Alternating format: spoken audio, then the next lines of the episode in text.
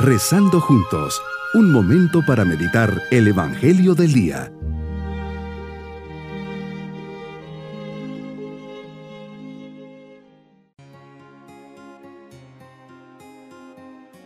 Les saludo en este día martes de la vigésima segunda semana del tiempo ordinario. Preparemos nuestro corazón para dialogar con el Señor. Señor, te agradezco por un nuevo día en el que me das la gracia de ser testigo de tu amor Señor, estoy a la espera. Sé que estás siempre conmigo y vienes a mi encuentro cada vez que te invoco. Que cada día te sienta más cercano y descubra tu mano poderosa ante mis dificultades. Que en mi debilidad experimente tu fortaleza. Meditemos en el Evangelio de San Lucas capítulo 4 versículos 31 al 37.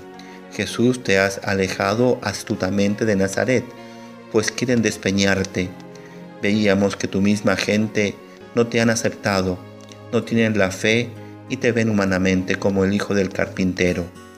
Por eso bajas a Cafarnaum, ciudad de Galilea, y decides establecerte allí momentáneamente.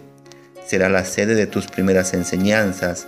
Nos encontramos en los inicios de tu actividad evangelizadora. Rápidamente vas mostrando tu poder con palabras y obras, enseñas y suscitas maravillas y adhesión entre la gente. Todo lo haces con autoridad.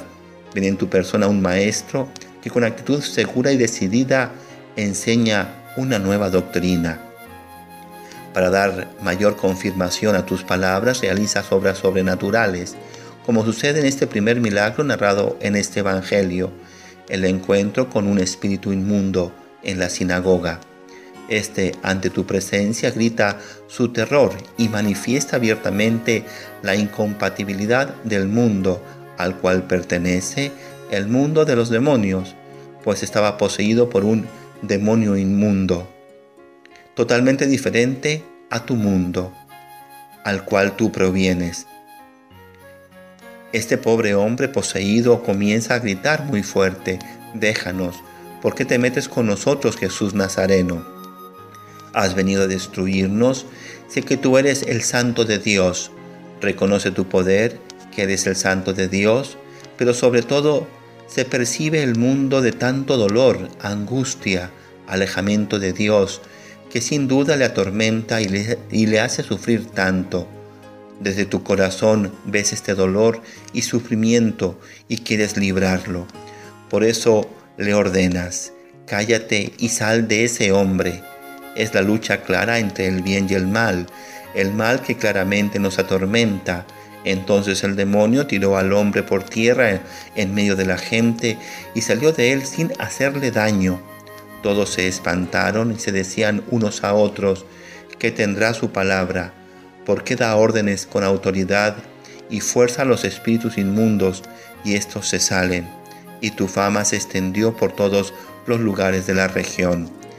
El mensaje de hoy me invita a meditar. Dios en su poder, mediante el sacrificio de su único Hijo, ha vencido para siempre el mal en todas sus formas y manifestaciones. En los momentos más oscuros de nuestra vida, cuando las tentaciones se hacen más persistentes, tengo que confiar en tu ayuda. Tú y el Padre, con la fuerza del Espíritu Santo, están a mi lado es claro que han triunfado sobre el maligno. Mi propósito en este día es hacer un buen examen de conciencia para que cuando me acerque al sacramento de la confesión analice detenidamente si estoy poco a poco cambiando el corazón, haciéndolo más como el de Jesús, o si todavía tiene inmundicias como rencores, envidias, egoísmos, o sea demasiado mundano. Mis queridos niños, Jesús en la sinagoga de Cafarnaúm expulsa de una persona un demonio. Él tiene autoridad para eso, por eso la gente se queda asombrada de este hecho y se preguntan de dónde ha sacado todo este poder. Claro, aún no descubren que es Dios y el Mesías y que tiene ese gran poder.